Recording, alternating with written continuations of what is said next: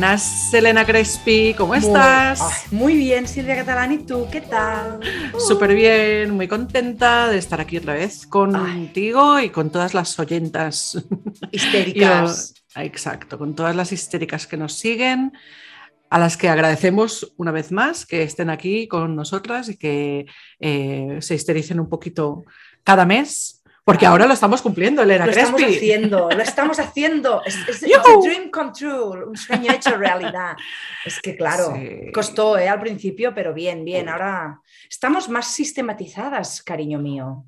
Un poquito sí. No vamos a ¿eh? cantar victoria porque sabemos que tú y yo y nuestras agendas es una historia aparte. Sí, es, sí, es un mundo aparte también.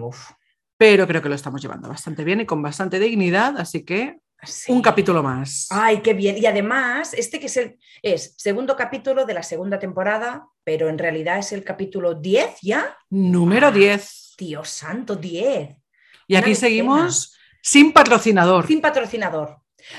Pero lo vamos a conseguir, que antes hemos estado hablando y ahora vamos a ir a buscarlo. A lo mejor. Vamos a buscar. Vamos a, lo mejor nos dicen que no. A lo mejor nos dice que no, pero Bueno, oye, todo es probarlo, todo es probarlo en esta vida. Vamos a tirar de psicología positiva Happy Flower y si tú quieres puedes. Y Histeria Colectiva puede conseguir un patrocinador. Venga. Si alguien nos escucha y quiere patrocinarnos, pues nada, que se ponga en contacto con nosotras. Adelante. Estamos, en todos sitios. Sí. Eh, abstenerse, abstenerse entidades transfobas, machistas, capitalistas, muy eh, racistas, ¿no? Ah, sospecho que estas ya no nos escuchan, ¿crees? Ya no nos escuchan. Ah, sí, estamos tranquilas. Oye, Total, en el primer capítulo lo dejamos clarito. Muy claro, muy claro. No creo que pasaran de allí. Si no habéis escuchado el primer capítulo de la primera temporada, que es donde hicimos un poco nuestro manifiesto histérico colectivo, y a escucharlo porque así veréis, si no lo habéis pillado ya, de qué calaña ¿no? Eh, llevamos encima. Em, oye, y de nuestra lista de temas, que es una lista interminable, es decir, tenemos podcast para años, eh, yo casi que me atrevería a decir que el programa de hoy es, como todos, imprescindible, ¿no? Mm, ya lo sé que todos lo son, ¿no? Em, que por algo estamos ahí currándonoslos, pero el de hoy es especialmente importante. ¿Qué te parece? Sí, de, hecho, cada vez que, por redes sociales pido, ¿no? Eh, ¿De qué temas queréis que hable? Tal. Siempre, siempre, siempre, siempre, siempre sale este. El sexo posparto. ¡Chan, chan! Es un temazo, ¿eh? Temazo, temazo absoluto. De hecho, de ahí el título es un poco boomer, ¿no? Pero son 40 días, son, ya se verá, ¿no? Porque a lo mejor os suena algo que tiene que ver con los 40 días posparto. Em, pero es que nosotras, además, que también hemos sido madres, ¿no? Sabemos de qué estamos hablando em, y el resto de personas que han gestado, que han parido, ¿no? A una criaturita preciosa, dulce y un poco llorona, también saben de lo que estamos hablando, ¿no? Bueno, y, las personas que no han gestado y parido, quizá también, eh, las que han acompañado y acompañan, igual también saben de qué hablamos un poco. Sí, no del mismo modo, porque en primera persona se vive de una manera en concreto y acompañando de otra, pero eh, de acuerdo, estoy completamente de acuerdo, sí. Bueno, en realidad, claro, la persona que, gesta ¿no? y que da a luz, en realidad es la persona que tiene más mm, sufrimiento, dijéramos, a nivel, a nivel físico, ¿no? Entonces, eh, por supuesto, cuando hablamos de sexo, ¿no? Aquí la persona uh. más afectada suele ser, evidentemente, la que más afectada tiene la parte física. Pero no solo de físico hablaremos, también de la parte emocional, porque esto es importante cuando hablamos de sexo, no os olvidéis, no os olvidéis. Sí, porque a veces siempre nos vamos a la parte física y bueno, y de hecho muchas veces en el sexo, cuando hablamos de sexo posparto, también parece que la parte física no importe mucho, que es como pim, pam, pum, ya lo tenemos resuelto y siempre hay, bueno, siempre, siempre no, pero la mayoría de veces, y como atendemos a muchas parejas heterosexuales que han pasado por eh, la aventura de la paternidad, sabemos ¿no? que, que en muchos casos eh, pues los hombres están esperando, luego hablaremos de estos 40 días, y luego ya están, o incluso antes, ya están ahí como presionando, ¿no? Y si, si estuviéramos hablando, Silvia, de una operación de, por ejemplo, ¿no? una prótesis de caderas ¿no? o una intervención en la próstata, ¿seguro que seríamos tan exigentes a la hora de pedir sexo en un postoperatorio? Yo me atrevo a pensar que no. Es decir, a todo el mundo eh, le parece muy lógico ¿no? que después de una operación eh, haya que tener un reposo, ¿no? unos días de tal, lo entendemos, acompañamos eso, ¿no? cuidamos, mimamos. Y cuando estamos hablando de un parto, muchas veces no es así. Da igual si es un parto vaginal, un parto por cesárea, la cuestión es, no deja de ser un momento en el que el cuerpo sufre a nivel físico y en el que si todo va bien, es verdad que si todo va bien, porque, a ver, ahora eh, puede ser que haya alguien pensando, bueno, pero esto de parir es natural. Sí, sí, evidentemente. Y que puede recuperar súper rápido. Exacto, exacto. Yo siempre explico que mi tía siempre lo dice, ella salió del paritorio en el hospital con el niño en brazos caminando. es oh, como, qué maravilla. Yo he salido qué así. maravilla. Por suerte pues he salido así las dos veces que he parido. Pues qué bien, yo no. yo estuve un tiempecito em, recuperándome de mi cesárea, pero no pasa nada. Claro. En todo caso, el cuerpo necesita volver a su sitio. Y esto es algo que, con este rollo, yo creo, de que el parir es natural, Mm, nos lo saltamos un poquito a la torera. Bueno, y eh, además, por muy natural que sea, necesita recuperarse. Es decir, claro, es que el cuerpo hace algo que es maravilloso cuando geste, cuando pare. Y claro, primero tiene que dejar sitio para que esa criaturita pueda crecer dentro, luego tiene que volver todo a su sitio. ¿no? Entonces, durante este tiempo, máxima prudencia, ¿vale? Porque yo en consulta he visto cosas brutales que no hace falta tampoco decir, porque algunas seguramente estoy hablando de violencia intrapareja, eh, pero en casos en los que eh, la pareja exige tener sexo durante estos 40 días posparto, que ahora contaremos literalmente qué son, eh, o, bastante de inmediato pasada la cuarentena, ¿no? Mm. bueno, es que muchas veces ¿no? Eh, seguimos con esta idea del, sexo como obligación y el mm. problema muchas veces del sexo posparto es la sensación que tiene la persona que ha gestado y que ha dado a luz, eh, esa exigencia que se da de dar sexo a su pareja.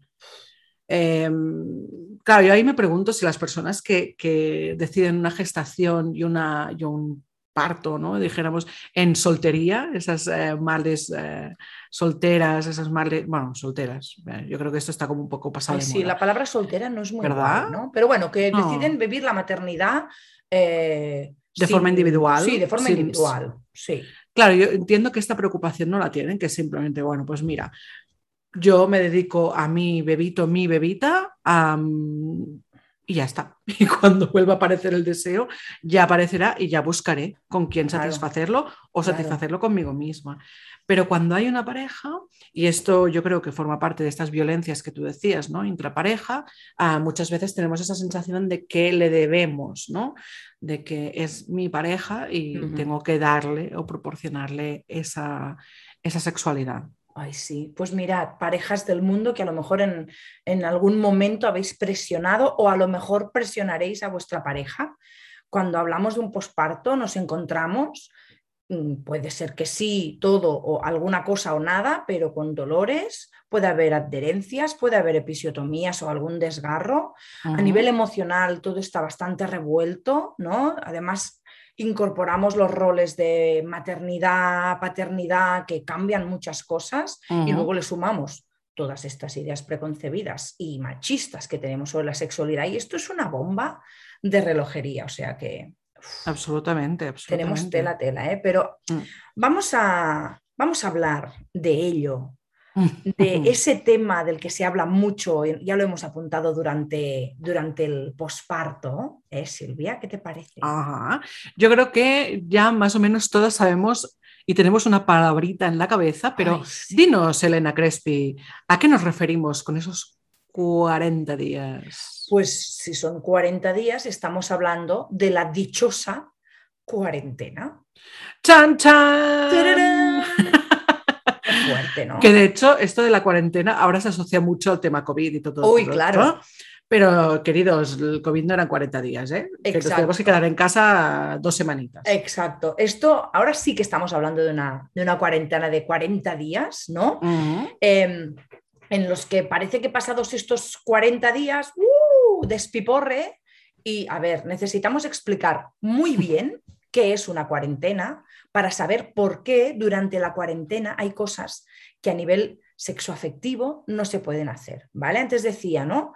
Que el cuerpo hace algo maravilloso, que es dar eh, espacio para que quepa una criatura y además dejarla salir, porque entrar eh, no necesariamente es relativamente fácil, pero no, necesitas que se abran muchas cosas, ¿vale? Eh, pero para dejar salir sí. Y entonces estos 40 días es el tiempo, más o menos, que necesita, sobre todo el cuello del útero, que se ha dilatado independientemente de que hayas tenido un parto vaginal o no, eh, pues necesitamos 40 eh, días aprox para que se vuelva a cerrar y así una vez cerrado queda como em, estanco para que no haya riesgo de que entre eh, o de que se cree alguna infección en el útero, ¿no? Por lo tanto, una vez el cuello del útero está cerrado, puede haber penetración cuando se ha cerrado. Y para esto necesitamos una visita con una matrona que nos vaya controlando para ver cómo está ese cuello del útero. Pero esto es para la penetración. ¿No, ahí, iba, ahí, iba, yo a hacer el apunte, porque esto no quiere decir que durante la cuarentena no pueda haber sexo. Exacto. Recordemos, queridas oyentas, oyentos histéricas en general de la vida, que el sexo no es necesariamente penetración, es que a veces esto hace falta recordarlo, ¿eh? porque lo tenemos ahí como muy asociado. Y la cuarentena no es un castigo. Claro que no. no es eh, decirle a tu pareja, mira, te aguantas 40 días a pan y agua. No. Es básicamente que no puede haber esa penetración vaginal, por lo que acaba de explicar Crespi. Es que si no, podemos tener esos riesgos de infecciones. Pero, evidentemente, y siempre teniendo en cuenta los cambios sociales y familiares que implican el hecho de que aparezcan los cachorrines en casa. Si hay deseo, si hay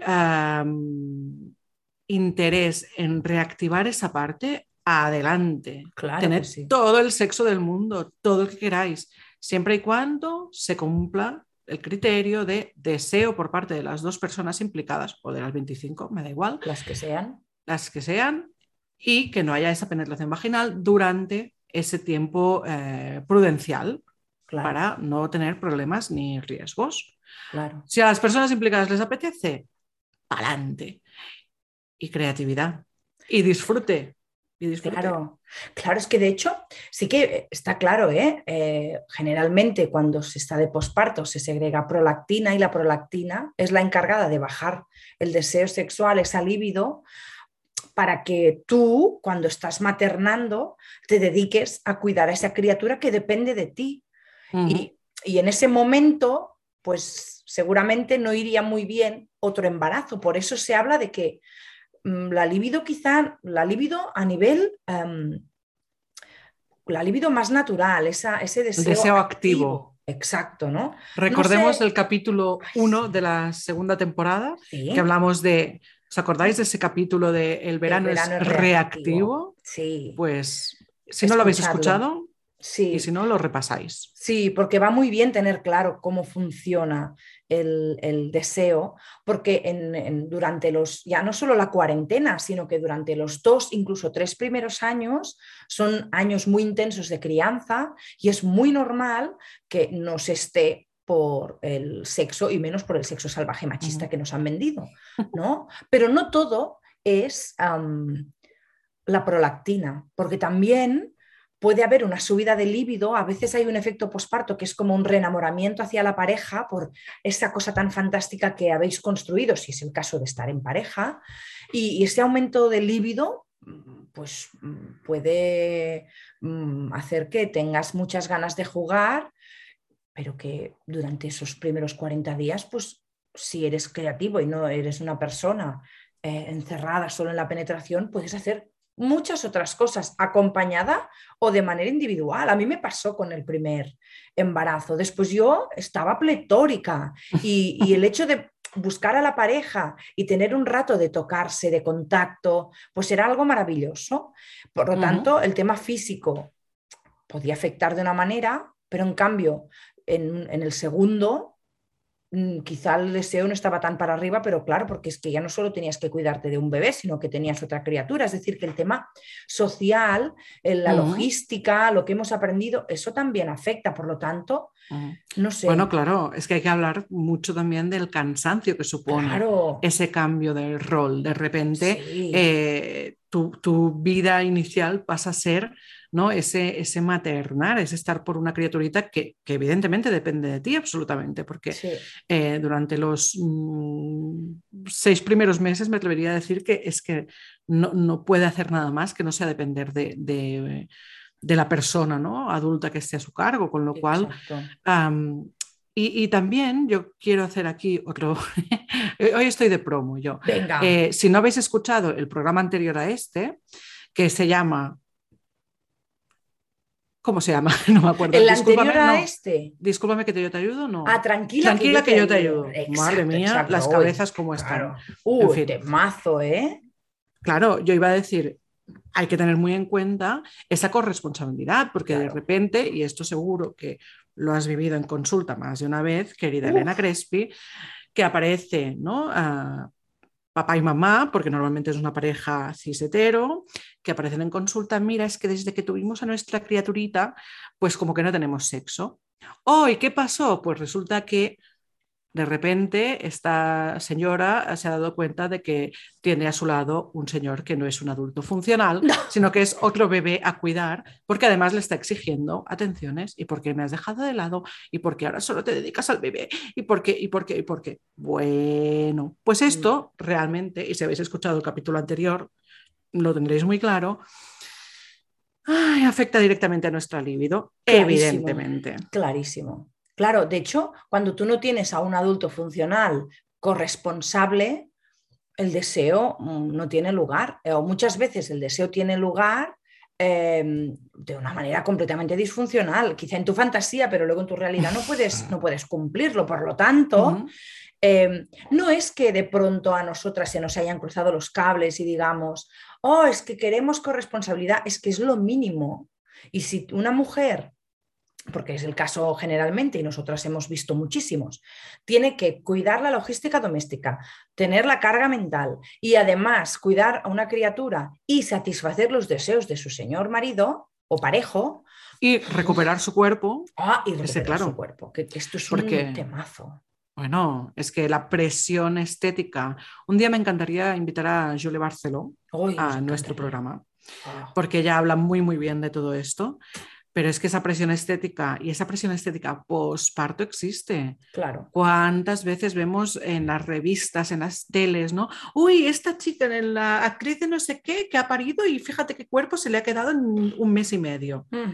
Pues normalmente los cuerpos después de parir, después de un mes y medio, están fofos porque se están recuperando de nueve meses de albergar una criaturita y de hacer un trabajazo intensísimo. Y están fofos porque es que además producimos una sustancia, ahora no me acuerdo, pero creo que era, me lo dijo Laia Aguilar, es la elastina que hace que todo esté como un blue Más blandito. Muy blandete. mira, esto no lo sabía. Pues sí, tenemos También aprendemos cosas.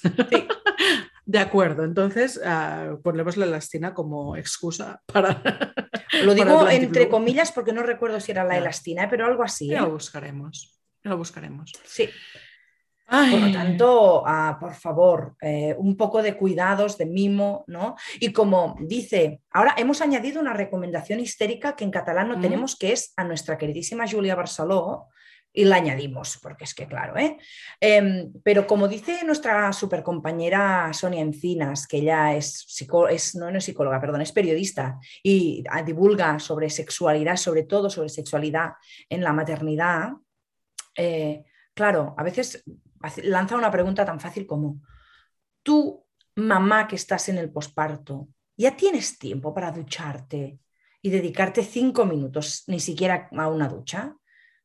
Pues si no tienes tiempo ni para eso, ¿cómo vas a tener tiempo para despertar tu líbido y la tigresa que llevas dentro y de pronto tener eh, sexo con tu pareja? Por lo tanto, un poquito de por favor, ¿eh? que a veces esto parece que es primero de primaria. ¿eh?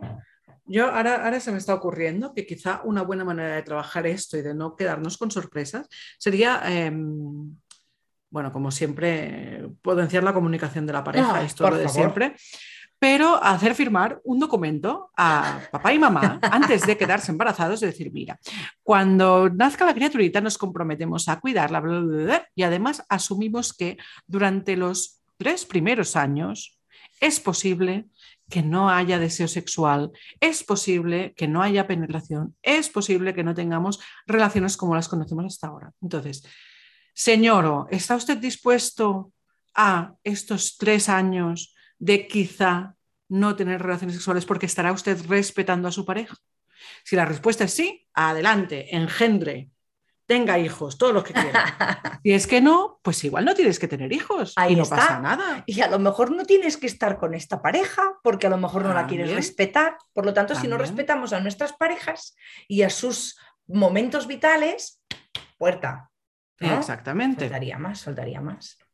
Muy bien. Ya En fin. siempre en algún momento nos encendemos profundamente por dentro con los señoros que no comprenden. Hay que ver.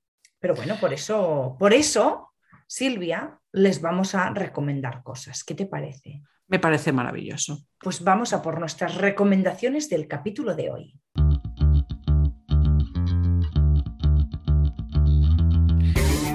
Pues vamos allá con esas recomendaciones histéricas del capítulo de hoy. Nos gusta mucho esta sección y además Ay, nos nos veis en este entorno Uh, virtual.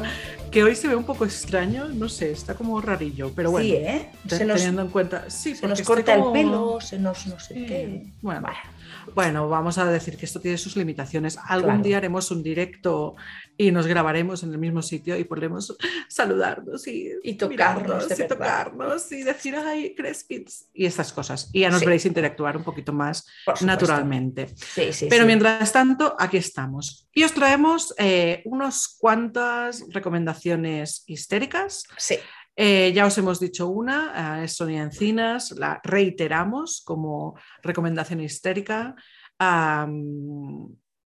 Es una tía muy interesante. Sí, hace una divulgación brutal, Sonia. Sí, sí. Mm.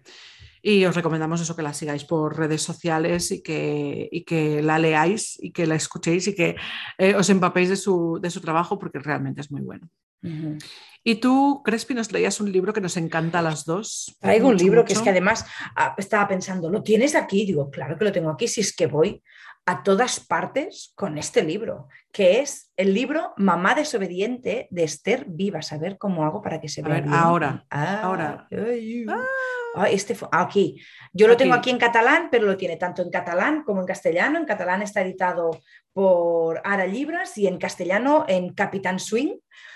Y es una maravilla descomunal, eh, una lectura imprescindible. Esther Vivas ha hecho un trabajo brutal con este libro y es imprescindible para quien tiene criaturas, para quien las quiere tener, para quien nunca en la vida va a tenerlas, para hombres, mujeres, cis, trans, no binarias, es decir, para todas las personas del mundo mundial, por favor.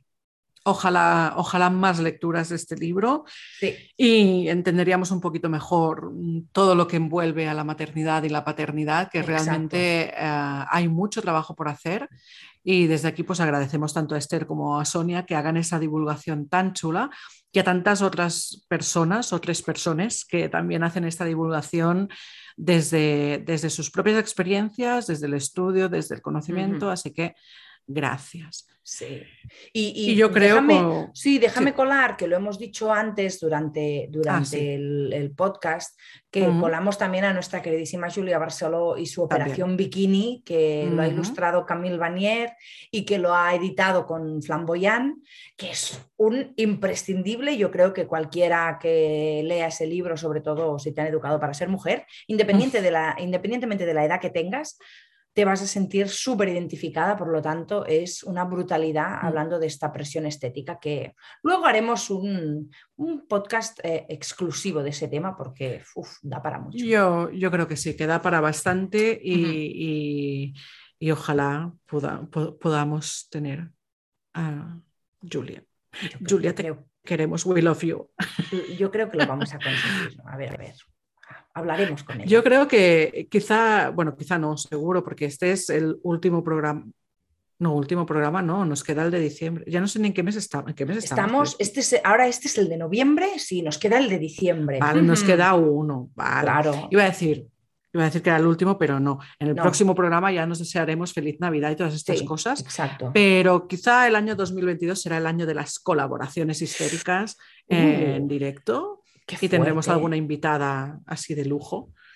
Que, que nos ayudará un poco a- con algunos temas. Yo creo que esto puede bien. ser muy chulo. Esto puede ser, será muy chulo, será muy chulo. 2022, año de las colaboraciones histéricas, me encanta. ¡Chan, chan! Chan, chan, chan. Oye, pues que nos despedimos ya, ¿no? Porque si no, tú y yo podríamos estar aquí hablando durante todos los siete Hasta días pasado siguientes, mañana, sí, ¿crees claro? ¿no? Y, y- Ujú. y no tenemos freno, o sea que esperamos que este, este tercer capítulo, no, antes al principio he dicho segundo, no, tercer capítulo de la segunda temporada os haya gustado. Sabéis que podéis seguirnos en Twitter y en Instagram con el arroba, el usuario arroba histeriapod. A ver cómo lo dices tú esto. Histeria con H y Poz acabado con D de Dinamarca, de desesperada. Oh, por favor. También estamos en Facebook, o sea que También. mm, un poco más invisibles, pero también estamos, eh, para no olvidarnos de ninguna red. Y también podéis, sabéis que podéis enviarnos un mail ah, con vuestras propuestas, peticiones, comentarios, bla, bla, bla, bla, bla. También podéis enviarnos eh, mensajes directos privados por Instagram y por Twitter, sin problema, o por Facebook. Pero tenéis también el mail a vuestra disposición, también para futuros colaboradores y ex sponsores de nuestro maravilloso sí. podcast. Eh, y el mail es info arroba histeria colectiva, histeria con h, colectiva.org. Y nada, estaremos encantadas de saber de vosotras, de saber cómo os, eh, estáis oyendo estos podcasts. Esperemos también que hayáis notado que hemos mejorado un poquito el tema del audio. Y esto es gracias a ti, Silvia Catalán. Bueno, gracias a un micro que tengo aquí que lo tenía escondido por el mundo y de repente ha salido y parece que la cosa mejora bastante. Qué bien, Mejora nos bastante. encanta. Comparado con el primer capítulo de la primera temporada y el segundo, que éramos- estábamos en un submarino, esto ha mejorado mucho. Es que aquello fue heavy metal, ¿eh? Ay, Pero sí. bueno, vamos aprendiendo. Es que Claro aquí que sí. nosotras empezamos esto del podcast un poco a lo loco. Venga. Total, que estaremos encantadas de recibir vuestro- vuestras críticas constructivas, vuestras felicitaciones y nada, que nos vemos en diciembre, Elena Crespi. Ay, sí, claro que sí.